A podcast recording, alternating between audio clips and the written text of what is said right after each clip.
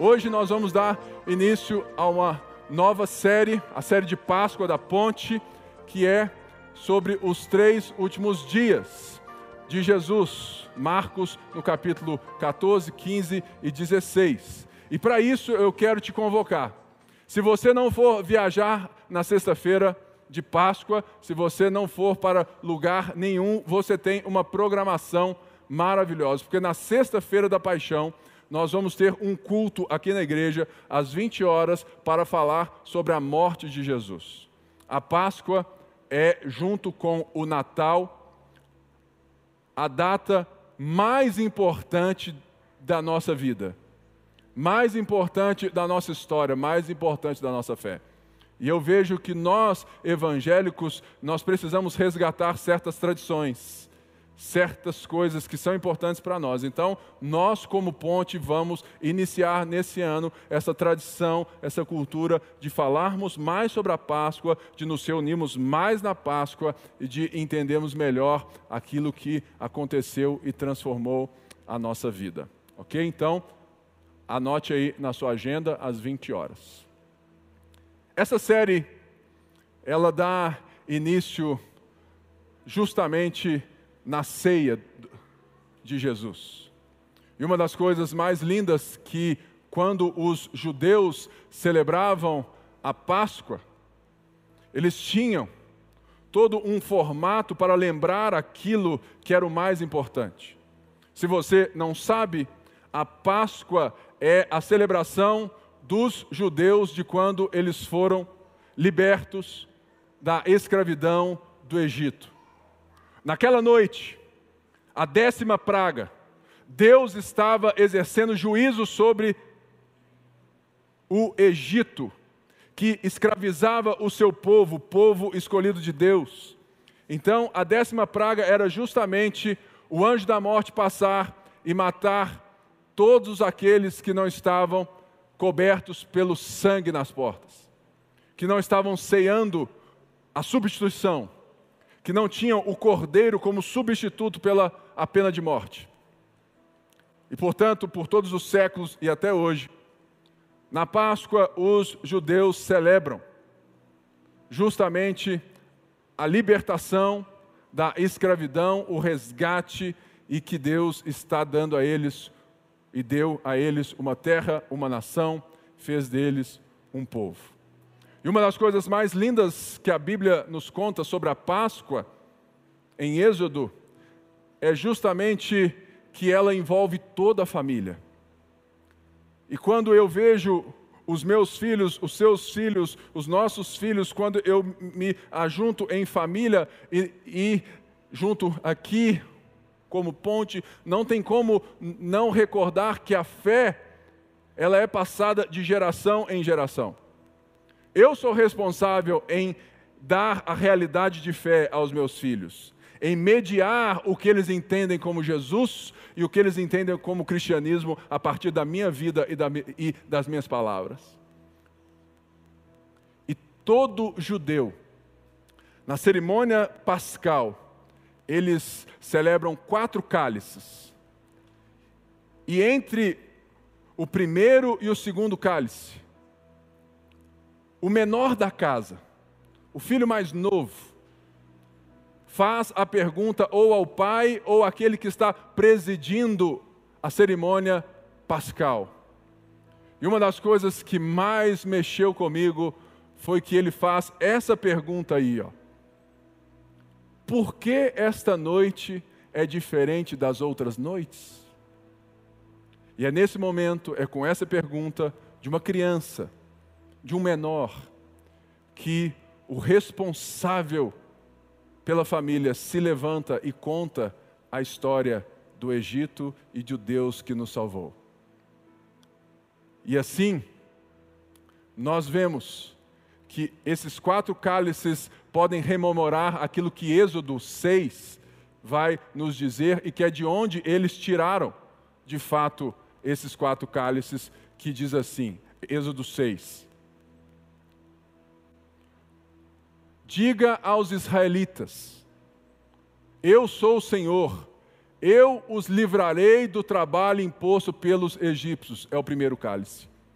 Eu os libertarei da escravidão, é o segundo cálice. E eu os resgatarei com braço forte e com poderosos atos de justiça, é o terceiro cálice e eu os farei meu povo e serei o Deus de vocês. É o quarto cálice. Então vocês saberão que eu sou o Senhor, o seu Deus, que os livra do trabalho imposto pelos egípcios. Toda a Páscoa, todos nós, até nós que somos cristãos, devemos voltar nessa história, porque alguma coisa aconteceu conosco, e é sobre essa história é sobre essa nova Páscoa, é sobre essa ressignificação da Páscoa que Jesus faz em, Mate... em Marcos 14 que eu quero conversar com você. Abra aí sua Bíblia em Marcos 14. Nós vamos ver o que, que Jesus fez quando ele estava celebrando a Páscoa. Vamos ler a partir do verso 1, que eu, que eu tenho que dar um contexto do autor para vocês. Faltavam apenas dois dias para a Páscoa e para a festa dos pães sem fermento. Os chefes dos sacerdotes e os mestres da lei estavam procurando um meio de flagrar, flagrar Jesus em algum erro ou matá-lo. Mas diziam: não durante a festa, para que não haja tumulto entre o povo. Estando Jesus em Betânia, reclinado à mesa na casa de um homem chamado Simão, o leproso, Aproximou-se dele certa mulher com um frasco de alabastro, contendo um perfume muito caro, feito de nardo puro. Ela quebrou o frasco e derramou o perfume sobre a cabeça de Jesus. Alguns dos presentes começaram a dizer uns aos outros, indignados: Por que esse desperdício de perfume? Ela poderia, ele poderia ser vendido por 300 denários e o dinheiro ser dado aos pobres. E a repreendiam veementemente. Deixe-na em paz, disse Jesus, porque a estão perturbando. Ela praticou uma boa ação para comigo, pois os pobres vocês sempre terão com vocês e poderão ajudá-los sempre que o desejarem, mas a mim vocês nem sempre terão. Ela fez o que pôde derramou perfume em meu corpo antecipadamente, preparando para o meu sepultamento. Eu lhes asseguro que aonde quer que o evangelho for anunciado em todo o mundo, também o que ela fez será contado em sua memória. Então Judas Iscariotes, um dos doze, dirigiu-se aos chefes dos sacerdotes a fim de lhes entregar Jesus. A proposta muito os alegrou e lhe prometeram dinheiro. Assim, ele procurava uma oportunidade para entregá-lo. Antes de entrarmos na ceia, no momento onde Jesus celebra a Páscoa, Marcos, ele começa esses últimos dias dizendo que Jesus era muito famoso porque ele fazia muitos milagres e o seu ensino tinha autoridade. Portanto, ao chegar em Jerusalém, era Páscoa, e na Páscoa é justamente quando todos os judeus afluíam, subindo o Monte Sião, entrando nos muros de Jerusalém. Digam-se, dizem que, na, que naquela época a, o povo que ali vivia multiplicasse assim dez vezes mais. Talvez 500 mil pessoas dentro de um muro daquela cidade, ou seja, estava abarrotado, parecia o jogo do galo, de tão cheio. E sendo assim, Jesus estava ali e a multidão estava com Jesus. Lembre-se que ele havia entrado poucos dias antes, montado no burrinho, e a multidão gritando: Hosana, Hosana, bendito é o que vem em nome do Senhor. Mas agora, os religiosos, os sacerdotes, queriam pegar Jesus mas ele falou assim: olha, não pode ser à vista de todo mundo. E ao dizer isso, Marcos começa um sanduíche. Um sanduíche de graça, de perdão e de confronto. Nós vamos ver que entre o texto principal dessa noite, que é a ceia do Senhor, Marcos vai nos mostrar tamanha incapacidade covardia dos discípulos de Jesus. E por isso, ele faz um contraste maravilhoso no começo, quando ele estava em Betânia, na casa do Simão, o leproso, o que por si já é uma coisa muito contrastante, um homem que tinha lepra e provavelmente foi, foi salvo e curado da sua lepra, e Jesus estava na casa desse homem, lembrando que os religiosos, eles não podiam se aproximar dos leprosos, mas Jesus estava com ele. E nessa casa, o texto diz que aproximou-se certa mulher. Marcos não põe o nome dela. Marcos não cita quem ela é. Ele fala que é certa mulher, uma anônima, que ela se aproximou. Deixa eu te dar um contexto da cultura judaica da época. Naquela época, os homens ficavam em um recinto. E eles ficavam ouvindo coisas lindas dos rabis, dos mestres. As mulheres não, não tinham esse acesso. A elas era proibido sentar-se aos pés dos rabis. Elas tinham que ficar na cozinha, preparando as coisas, limpando as coisas, cuidando dos meninos. Para alguns aqui, nada muito diferente da cultura de hoje. Mas, o que acontece então? Jesus vê uma mulher interrompendo uma reunião. Ela, folgada essa mulher, hein? Ela entra ela interrompe e ela interrompe fazendo um ato extravagante. Sabe por quê? Porque a essa mulher jamais ela teria condições de comprar um perfume desse valor. Porque as mulheres não tinham condição de ter uma carreira capaz de ganhar um denário por dia, que era o salário normal. Ora, o texto diz que o perfume que ela quebrou, aos, né, é, é, em Jesus não era só um denáriozinho, não. Não era nem 30 denários. Era um ano inteiro de trabalho. E o texto ainda vai além, diz que ela não derramou o conteúdo, ela quebrou o frasco. Ela deu praticamente uma ovada em Jesus, só que de líquido cheiroso. Ela quebrou, ela ungiu e os doze, e alguns que estavam ali, porque Jesus tinha os doze, mas eles tinham vários discípulos. Eles começam a repreender essa mulher, porque ela está interrompendo o mestre, porque ela está gastando um dinheiro, sendo que qualquer religioso, qualquer pessoa que tem amor no coração, né, e que tem uma moral bonita, vai falar justamente o que eles falavam. Falou assim, pô, velho, você está gastando dinheiro com a pessoa errada. Olha que tanto de dinheiro, vamos, vamos doar tudo para o Lardorcas. Vamos lá na favela, chama o Tiago Guedes. Pipe, é o Guedes que tem que cuidar desse perfume. Está desperdiçando no culto. E Jesus fala assim: deixa-na em paz porque ela está antecipando algo que, que, que, vocês ainda não enxergam. O que Marcos está dizendo é que elas, eles, estavam desprezando não apenas a mulher, mas também a Jesus. Por quê?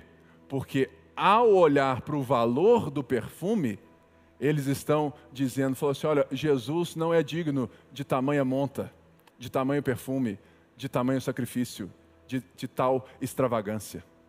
Percebe isso?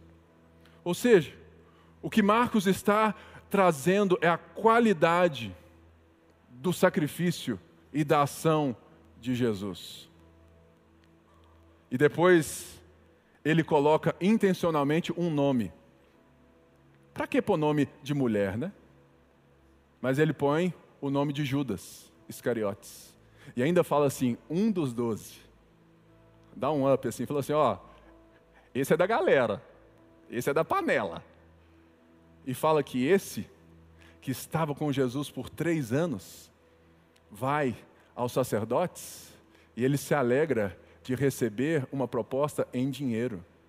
Ora, se ele estava xingando a mulher porque ela estava derramando 300 denários, agora Judas, para entregar Jesus, ele aceita 10% dos 300 denários. Aí você fala assim, Pipo, por quê? Marcos começa dessa forma. Mas tem ainda a outra parte do pão da pregação. Hoje o Big Mac vai ser completo, se prepare. Vamos então à parte de baixo do pão, quando ele fala no verso 27 do capítulo aí sobre a resposta de Pedro. Ô oh, Pedrão, ó oh, Pedrão, ó, oh, o Pedro era top, hein? Disse-lhe Jesus: Vocês todos me abandonarão, pois está escrito: Ferirei as ovelhas, vou ferir o, aqui, o, pois está escrito: Ferirei o pastor e as ovelhas serão dispersas. Mas depois de ressuscitar, irei adiante vocês para a Galileia. Pedro declarou: Ainda que todos te abandonem, eu não te abandonarei. Respondeu Jesus: Asseguro que ainda hoje, essa noite, antes que duas vezes cante o galo, três vezes você me negará. Mas Pedro insistia, ainda mais, mesmo que seja preciso que eu morra contigo, nunca te negarei. E todos os outros disseram o mesmo.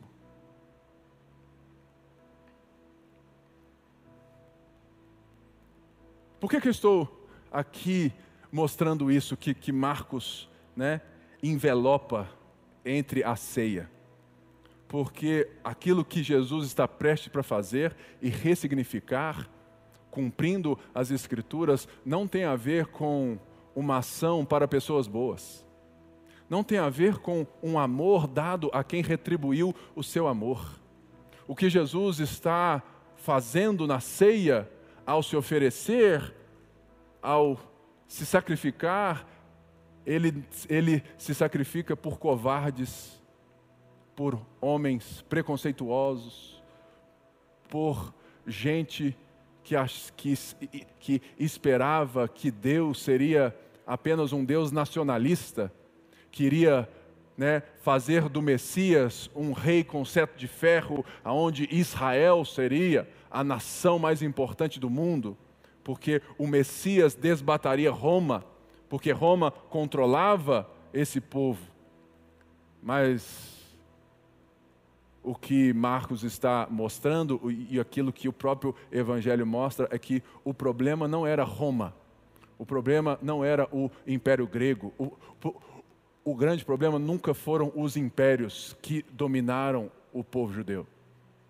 O problema do povo judeu, o meu problema e o seu problema, sempre foi o coração do qual colocamos as situações e como encaramos as coisas. E Marcos está dizendo: olha, vocês enxergam a mim de uma forma muito moderada. Vocês fazem muito, muitos cálculos para me seguir. Uma certa mulher, ela derramou a sua herança, ela derramou tudo. E ela não tem nem lugar entre vocês. James Edwards diz assim: o mundo nunca teve problema com a religião da moderação. Sabe o crente Raimundo? Um pé na igreja e um pé no mundo? Sabe o, o crente que, que fala assim: não, eu creio em Jesus, mas. Você sabe, né, pastor? Eu tenho que matar um leão por dia. Então, assim, Pô, tem coisa que, que não tem jeito. Sabe, eu falo assim, ó, pastor, sabe, esse negócio de casar sem transar antes, sem fazer o teste drive, ah, pastor, isso aí não dá. Eu sou homem, né, pastor? Eu tenho hormônios. Eu sou mulher, né? Eu preciso me colocar, eu preciso ter certeza que é Ele mesmo que eu quero. Sabe, pastor, se eu não fizer por mim, ninguém vai fazer. Então eu preciso escolher, eu preciso saber aonde que eu coloco Jesus. Deixa eu te dizer, o mundo não tem problema nenhum com esse tipo de gente. Porque eles não chamam a atenção de ninguém. Eles são iguais. Eles só se esforçam para Deus naquilo que eles acham que Deus pode ajudá-los. Porque no final das contas, o que acontece é o quê? Eles não se acham. Eles não se acham pessoas que carecem da graça de Deus. Eles veem neles mesmos uma capacidade. Falam assim: não, deixa o que eu estou fazendo, deixa que eu sei lidar. Então, o texto entra no verso 12, que diz assim: No primeiro dia da festa dos pães sem fermento, quando se costumava sacrificar o cordeiro pascal, os discípulos de Jesus lhe perguntaram: Aonde queres que vamos e te preparemos a refeição da Páscoa? Então ele enviou dois de seus discípulos, dizendo-lhes: Entrem na cidade, e um homem carregando um pote de água virá ao encontro de vocês. Sigam-no e diga, digam ao dono da casa em que ele entrar. O mestre pergunta: Onde é o meu salão de hóspedes no qual irei comer a Páscoa com meus discípulos? ele lhe mostrará uma ampla sala no andar superior, mobiliada e pronta. Façam ali os preparativos para nós. Os discípulos se retiraram, entraram na cidade e encontraram tudo como Jesus lhes tinha dito e prepararam a Páscoa. Olha que coisa interessante. Aqui diz que na noite, aonde era celebrada a Páscoa, que eles costumavam sacrificar o cordeiro pascal, os discípulos vêm como, como né, sempre vêm nessa época, nessa hora, e falam assim: Jesus, aonde vai ser a nossa refeição? Lembre-se, a cidade estava lotada. E Jesus dá as instruções de algo que parece ser tão detalhado, e é tão detalhado, e a coisa, sabe, se concretiza que você fala assim, nó, como que ele fez isso? E uma das coisas que mais me chama a atenção é a soberania de Jesus diante daquilo que o contexto de Marcos está nos apresentando. Lembrando, os sacerdotes estavam buscando no erro para matá-lo. Agora eles estavam de conchavo com um dos doze, Judas Iscariotes. E os mesmos doze acabaram de repreender a mulher e até Jesus, porque ele permitiu que uma mulher derramasse sobre ele um perfume caro. A coisa não estava muito boa, não. Estava perigoso. E Jesus demonstra uma serenidade e uma soberania sobre a ação maravilhosa. Ao dizer, falou assim: olha, vai lá e quando você vira um homem carregando um pote de água, uai, aí. Naquela época, homens não costumavam carregar pote de água. Era coisa de mulher ou de escravo. Jesus fala assim: olha, a coisa vai ser totalmente na minha batuta. Você vai ver algo incomum e que vai ser imperceptível. Alguém, um homem, que não faz parte da cultura carregar água na cabeça, vocês vão encontrar esse homem e esse homem, vai estar tudo pronto, vai ser assim e assado. Uma das coisas mais lindas que nós precisamos entender na vida e, na, e no sacrifício de Jesus é justamente essa frase do Edwards. Jesus demonstra, como fez ao longo de todo o Evangelho, liberdade e autoridade soberanas para seguir um curso que escolheu livremente de acordo com o plano de Deus. Judas e outros podem agir contra Jesus, contra ele, mas não sobre ele. Uma das coisas que, que eu e você precisamos ter certeza que nós estamos nos deparando com um Deus que está se movendo em direção a um povo, resgatando um povo, e não está sendo pego de surpresa, e não está sendo morto, batido, crucificado, porque ele não conseguiu.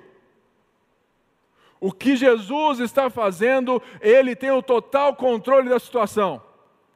Ele está se entregando por amor, ele tem o total controle de tudo aquilo que está acontecendo e ele está se doando livremente.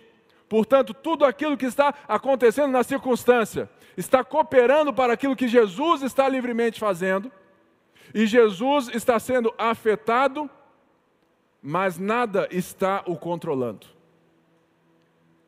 E assim, segue o texto dizendo que ao anoitecer, Jesus chegou com os doze. Já estava tudo pronto? Quando estavam comendo, ou seja, a ceia já estava rolando, a Páscoa já estava ali. Reclinados à mesa, Jesus disse: Digo-lhes que certamente um de vocês me trairá, alguém que está comendo comigo. Eles ficaram tristes e, por um, e um por um lhe disseram: Com certeza não sou eu. Afirmou Jesus: É um dos doze, alguém que come comigo do mesmo prato. O filho do homem vai como está escrito a seu respeito. Mas ai daquele que trai o filho do homem. Melhor lhe seria não haver nascido. Eu já te disse como que essa festa de Páscoa ah, ela era feita dos quatro cálices. Certamente aqui Marcos não tem a intenção de narrar a cerimônia, mas pelo texto nós já vemos que eles estão né, entre o segundo e o terceiro cálice. Ou seja, a coisa estava legal, eles estavam celebrando, eles estavam trazendo a memória e eles tinham uma expectativa de que aquilo que ocorreu no passado ocorresse no presente por meio do tal Messias que iria libertá-los e tirá-los do exílio. Aí você fala assim: não, mas eles estavam em Jerusalém, no seu povo, mas o coração deles nunca deixou de ser exilado. Porque aquilo não era a terra deles, da forma deles, do jeito deles, na liberdade deles. A coisa estava boa. E Jesus, do nada, quebra o flow da festa e fala assim: galera, um dos doze aqui vai me trair.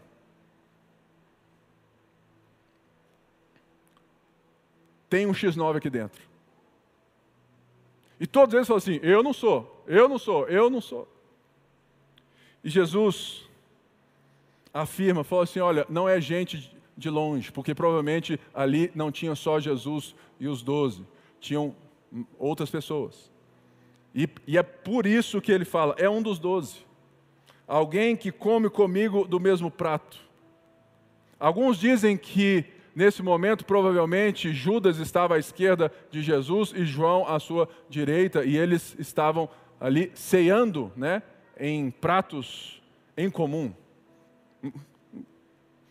Mas isso não tem muito certeza, mas algo que é certo é alguém que tem intimidade comigo, alguém que viveu comigo, alguém que está comigo, alguém que me conhece. Alguém vai me trair. E ele diz algo que para mim é maravilhoso a respeito daquilo que eu estava dizendo sobre a soberania de Jesus e agora a responsabilidade humana. O filho do homem vai, como está escrito a seu respeito. Ou seja, a palavra de Deus, a ação de Deus, o movimento de Deus, aquilo que Deus designou está sendo cumprido. O filho do homem vai ser entregue, ele vai morrer porque ele está se entregando. Mas ao mesmo tempo, existe a responsabilidade humana que diz assim: ai daquele que escolhe essas coisas, ai daquele que participa das coisas que são contra Deus, Ai daquele que está vivendo no mundo de Deus como se Deus não existisse. Ai daquele que está participando da trama para entregar o filho do homem. Uma das coisas que nós precisamos entender é que existe na vida esse paradoxo, esse pouco mistério, de que por sermos a imagem e semelhança de Deus, nós somos dotados da capacidade de tomar decisões, de criar as coisas e de responder segundo aquilo que entendemos ser. Portanto, Deus é soberano sobre tudo e sobre todos. Deus está caminhando, redimindo a humanidade e recriando todo o mundo. Mas todos nós somos participantes da história de uma feita ou de outra. Porque todos nós estamos respondendo à ação de Deus. Não de salvação aqui, eu digo, porque em muitas feitas a Bíblia deixa muito clara que é bem provável que a salvação é uma ação de Deus que é totalmente ela é eficaz no coração daqueles que eles agem. Mas no desenvolvimento da vida, desenvolvimento da sociedade, todos nós temos uma responsabilidade. Porque Paulo em Romanos 2, no, sabe, verso 6 diz que todos nós seremos julgados pelas nossas obras. Aí você fala, Pipe, mas a salvação não é pela fé? É. Como assim então? Eu te explico. Todos nós fomos dotados com uma imagem e semelhança de Deus e temos uma vida para desenvolver. E Deus está dizendo que no final das contas, todos nós vamos prestar contas a Ele, que é o que nos deu o dom da vida daquilo que fizemos ou em nome dele ou em nosso próprio nome. E nós seremos julgados por isso.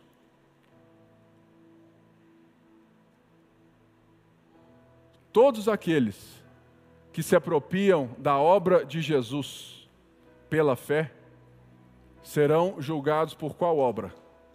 Pela obra de Jesus. Porque quando o sangue de Jesus é aspergido sobre nós, quando o anjo da morte passa sobre a nossa casa e o sangue de Jesus está nos nossos umbrais, quer dizer que já não sou mais eu quem vivo, mas Cristo vive em mim. Portanto, nós que oramos em nome de Jesus, que vivemos em nome de Jesus, nós estamos vivendo as obras de Jesus, ou deveríamos. É por isso que é muito perigoso usar o nome de Jesus sem ser um verdadeiro discípulo de Jesus, como Judas Iscariotes. E Marcos deixa essa tensão no ar e diz assim no verso 22: Enquanto comiam, Jesus tomou o pão, deu graças, partiu e deu aos discípulos, dizendo: Tomem, isto é o meu corpo. Em seguida tomou o cálice, deu graças, ofereceu aos discípulos e todos beberam. E lhes disse: Isto é o meu sangue da aliança, que é derramado em favor de muitos. Nesse momento, Jesus está erguendo o terceiro cálice, que é o cálice da redenção, o cálice do resgate. É o cálice da substituição. É após o segundo cálice, quando o chefe da casa, quando Jesus contou a história do Êxodo, do, né? Ele então levanta e eles vão celebrar ao Deus que os resgatou. E nessa hora, eles iriam celebrar que o cordeiro era o substituto e esse cordeiro estava representado naquela mesa. E o texto diz, no verso 12, que aquela era a noite quando se costumava sacrificar o cordeiro pascal. Jesus então levanta o cálice, todos eles, ou quase todos eles tinham de cor as formas e tudo aquilo que eles sempre vinham e falavam, mas de repente Jesus quebra, ele quebra o script. E ele pega o pão. E o verso aqui é tão lindo porque ele tem a ação de Jesus o tempo todo. Jesus tomou, Jesus deu, Jesus partiu, Jesus deu e ainda disse: tomem. É Deus se movimentando. Se você estava aqui quando nós iniciamos o culto, nós lemos o Salmo 113, que é um salmo lido nesses momentos. E eu li de propósito. Por quê? Porque fala que o Deus Criador dos céus e da terra, ele se inclina para ver o que está rolando. Ele se compadece. E Jesus então fala assim: Este é o meu corpo. O que ele estava dizendo é aquilo que nós precisamos rememorar nessa data tão importante que está chegando.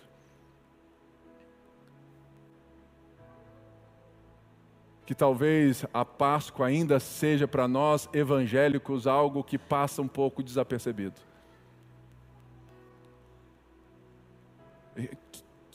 Que nós vamos viajar, nós vamos curtir, é feriado, e a gente vai na igreja no domingo para falar da tal ressurreição. Mas olha só o que ele estava dizendo.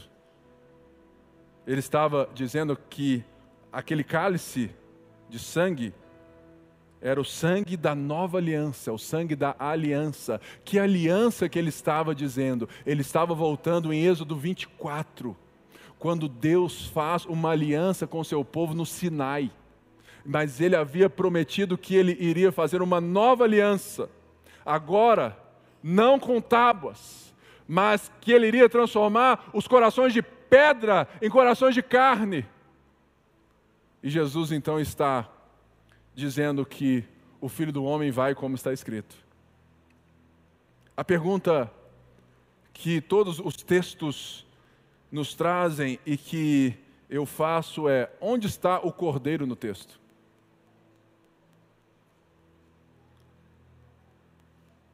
É justamente essa a resposta de Jesus para mim e para você.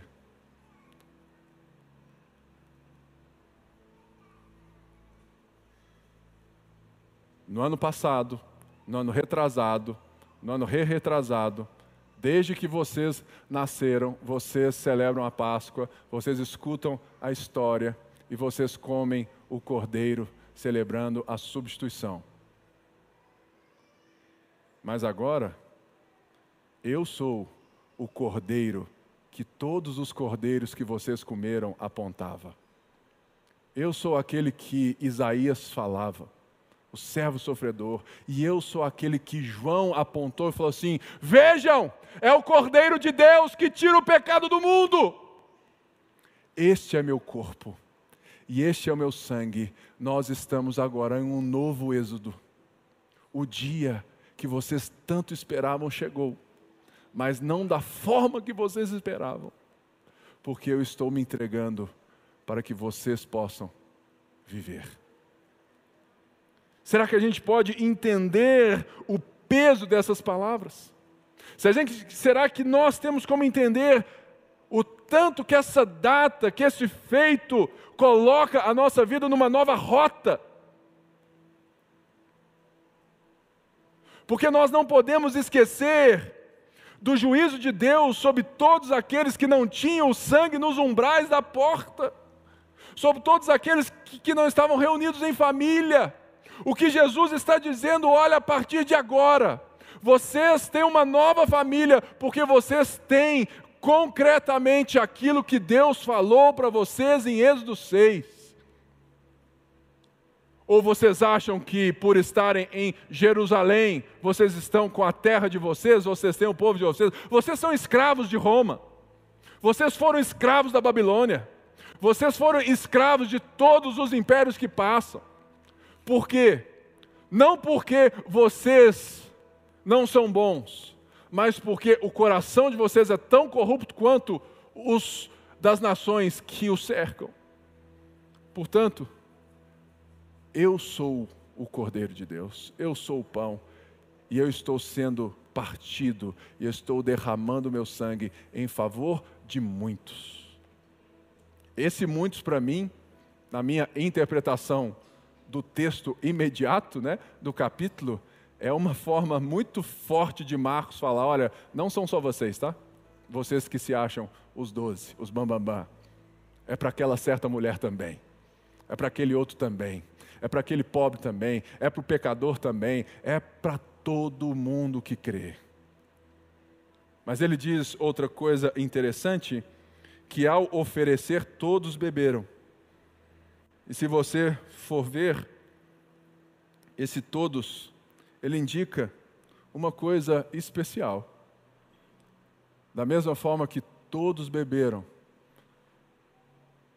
nos próximos versos que nós já lemos, no verso 31, todos também prometeram morrer em nome de Jesus.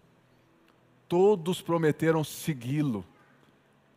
Mas nós vamos ver nessa série que na hora da morte de Jesus, todos, todos o abandonaram.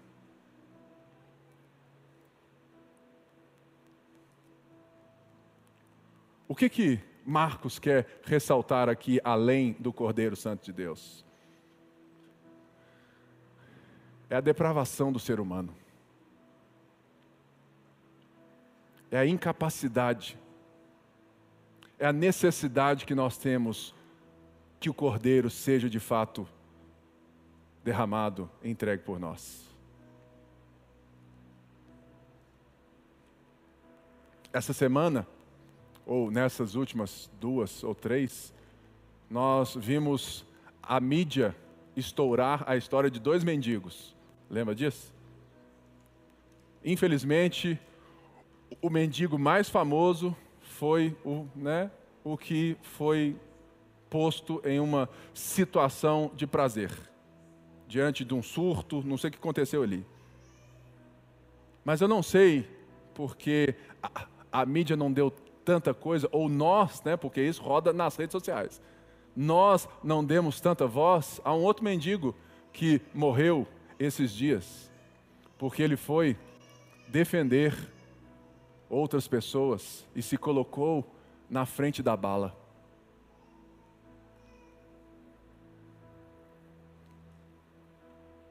Preste atenção.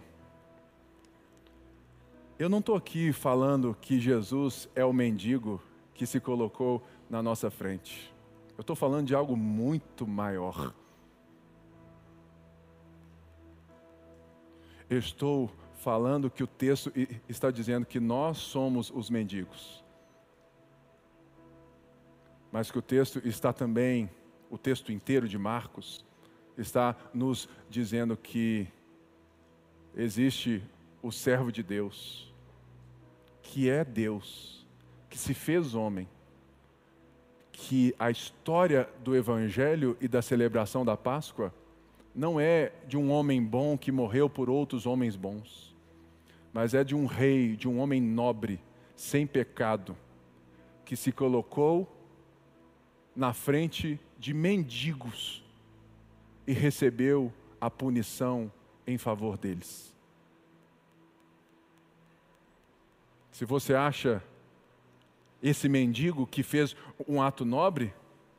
Foi mesmo. Mas olha só o tamanho do ato do Rei dos Reis. Ele não morreu para salvar vidas de, de, de gente boa.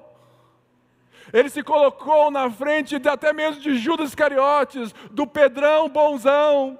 Mas ele estava falando assim: olha, vocês são covardes, vocês vão me abandonar, porque quando ferir o pastor, vai todo mundo embora mas mesmo assim, eu estou me integrando. Olha só essa frase do D.A. Carson sobre aquilo que nos une. O que nos une não é a nossa educação em comum, a raça em comum, nacionalidades em comum, sotaques ou empregos em comum, ou mesmo qualquer coisa que seja do tipo. Os cristãos são unidos porque foram salvos por Cristo são um bando de inimigos naturais que amam uns aos outros por amor de Jesus. Deixa eu te dar uma real aqui.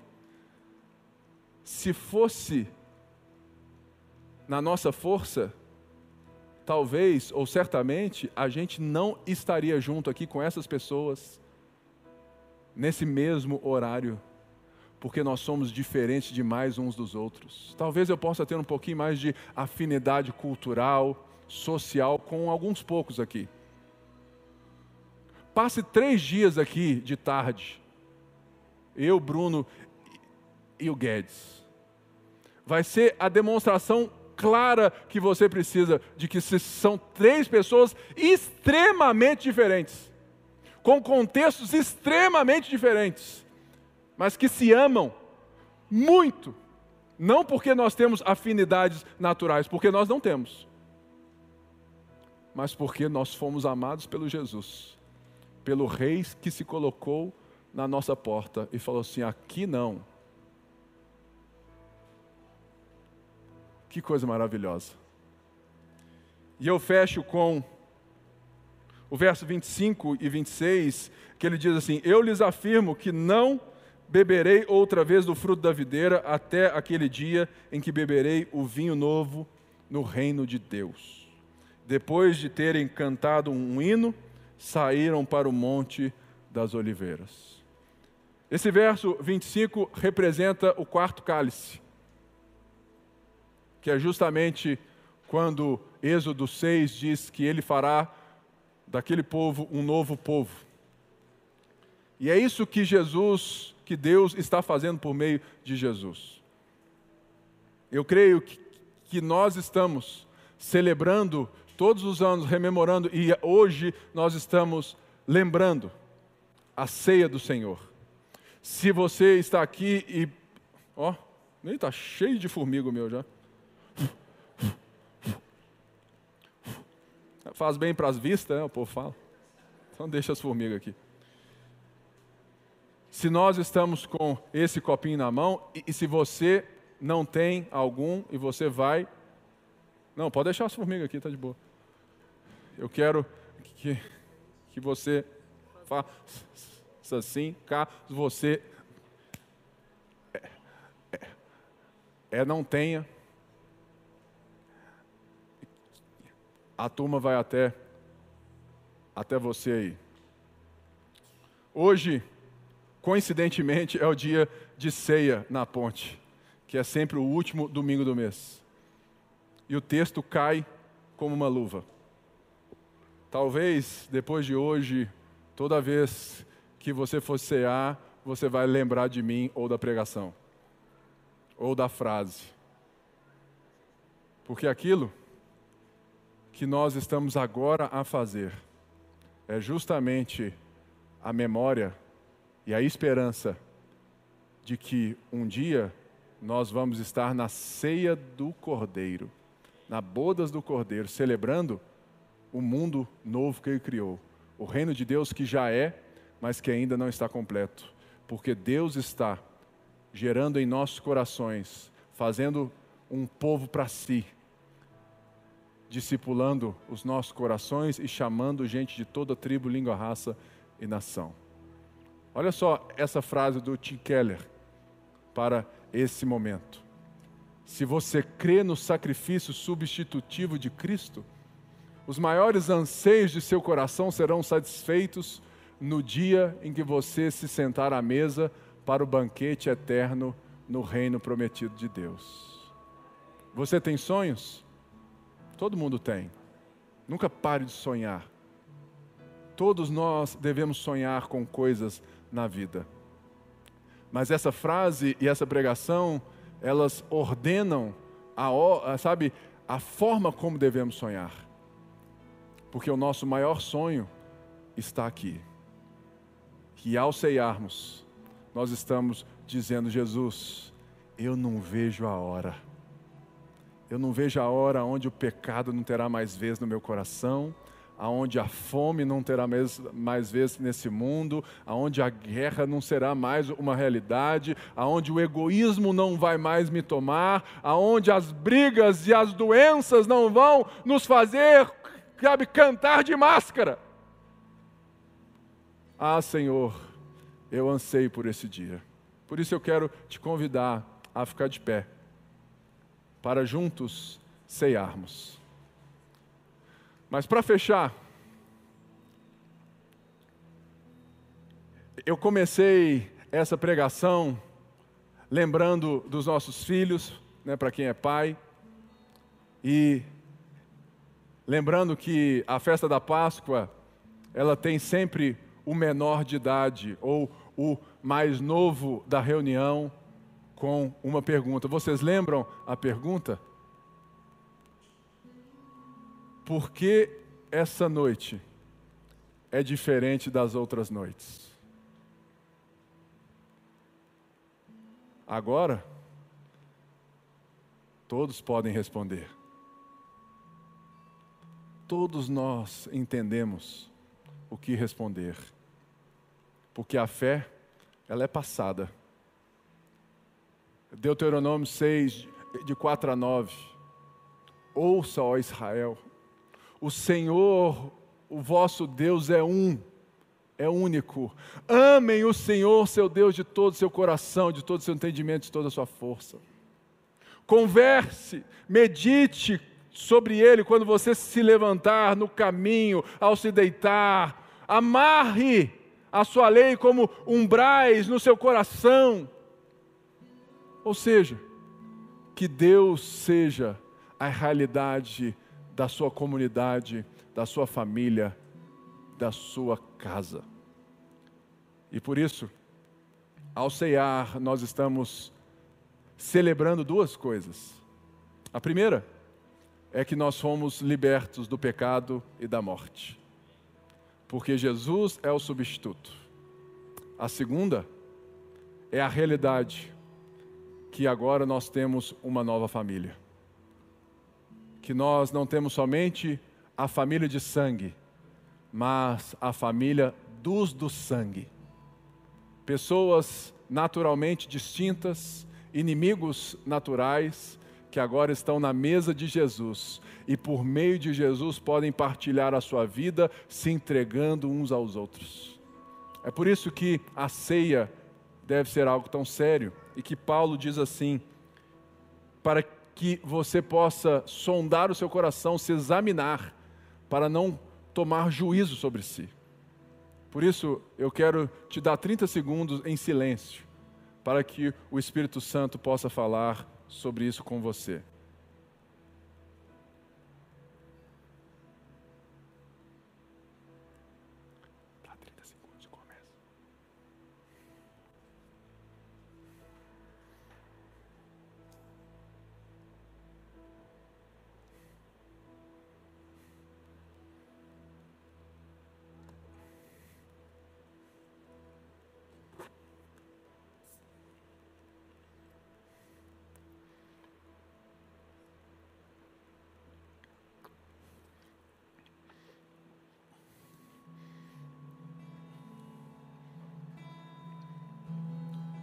Ao pegar o cálice, o cálice do resgate, da redenção, esse é o sangue da nova aliança.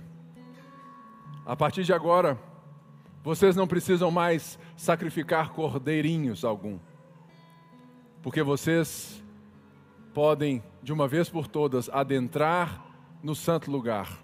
O véu se rompeu, porque a morte ele venceu que juntos, em família, na lembrança e na esperança, venhamos a beber do cálice até que ele venha.